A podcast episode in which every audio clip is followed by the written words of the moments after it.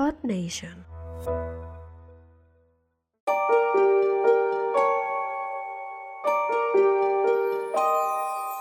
¿Cómo están amigos? Les traigo el tercer episodio de El Poder del Espíritu. Este se titula Halloween, Infierno, Alejarse. Una de las frases más representativas de Anton LaVey, el escritor de la Biblia satánica y fundador de la Iglesia satánica, era, hay tres fechas importantes en el año para los satanistas, pero la más importante es Halloween.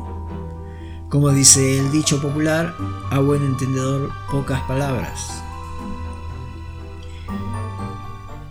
Era el 31 de octubre de 1999. En esta fecha muy representativa, estaba en un pequeño bar de Belgrano en la ciudad de Buenos Aires. Ya había hecho la prueba de sonido y solo esperaba el momento para subir al escenario. Subo guitarra en mano, doy la orden de que apaguen todas las luces. En el lugar había un silencio que parecía atravesar de un extremo a otro ese pequeño bar. Con los primeros acordes doy comienzo a lo que sería mi último show en vivo como PJR. Esa noche descargaba una hora de esa brutal música de metal industrial, en la más densa oscuridad, en honor a esa fiesta llamada Halloween. Noche de brujas, víspera de difuntos, víspera de todos los santos, noche de los muertos, noche de difuntos o Samhain. En cierto modo, aunque conscientemente no lo hacía directamente, pero sí inconscientemente en ese momento, en ese lugar, le rendía culto a Satanás. Años más tarde, conocí a Jesús y su Santo Espíritu me hizo comprender muchas cosas que antes, por estar en tiniebla, no comprendía. Hoy, en un mundo globalizado, se extendió esta pseudo fiesta que no sé siquiera a simple vista es algo inocente. Se celebra de noche, se hace culto a los muertos, demonios en todas sus jerarquías y todas sus formas según el imaginario colectivo.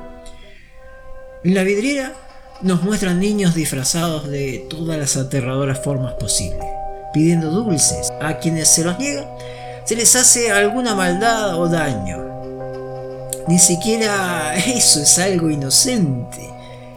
Y en el detrás de escena se cometen homicidios, secuestros, torturas, pactos de sangre y crean o no, entregan naciones enteras en manos de Satanás. No es casualidad que año tras año se pervierta más y más gente. Traten a toda costa de pervertir a los niños, destruir su inocencia, alejarlos completamente de Dios.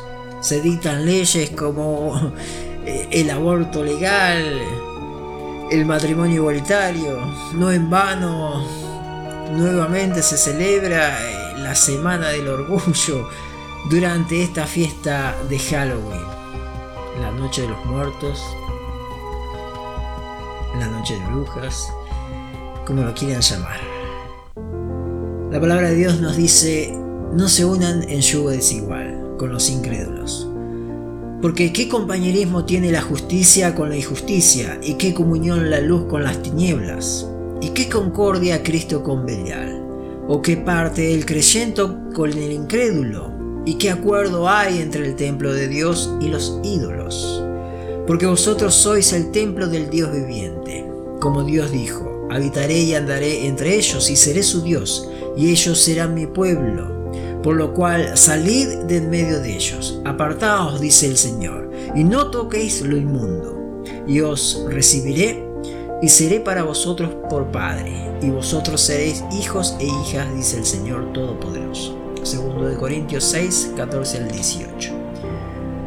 La palabra de Dios es para todos. La mayoría de los creyentes estuvimos en tinieblas, con nuestro entendimiento cauterizado. Sin embargo, un día aceptamos dar un paso hacia la luz y nuestros pecados quedaron al descubierto y pudimos pedir perdón. Y Cristo no demoró en perdonarnos y el Dios Padre en aceptarnos como hijos. Pero, ¿cómo damos ese primer paso? ¿Qué es lo que nos hace convencer que debemos cambiar? Ese cambio en nosotros es obra del poder del Espíritu. Pero yo os digo la verdad, os conviene que yo me vaya, decía Jesús, porque si no me fuere, el consolador no vendrá a vosotros. Mas si me fuere, os lo enviaré, y cuando Él venga, convencerá al mundo de pecado, de justicia y de juicio. De pecado, por cuanto no creen en mí. De justicia, por cuanto voy al Padre, y no me veréis más. Y de juicio, por cuanto el príncipe de este mundo ha sido ya juzgado. San Juan 16, del 7 al 11. Sigo orando incansablemente para los que hoy están en tinieblas como yo lo estuve, el poder del Espíritu los convenza y den ese paso hacia la luz, para que el día de mañana pasemos la eternidad junto a este gran y maravilloso Dios, que envió a su único Hijo para que todo aquel que en él crea no se pierda, mas tenga vida eterna. Los bendigo grandemente en el nombre de Jesús y nos encontramos en el próximo episodio de El Poder del Espíritu.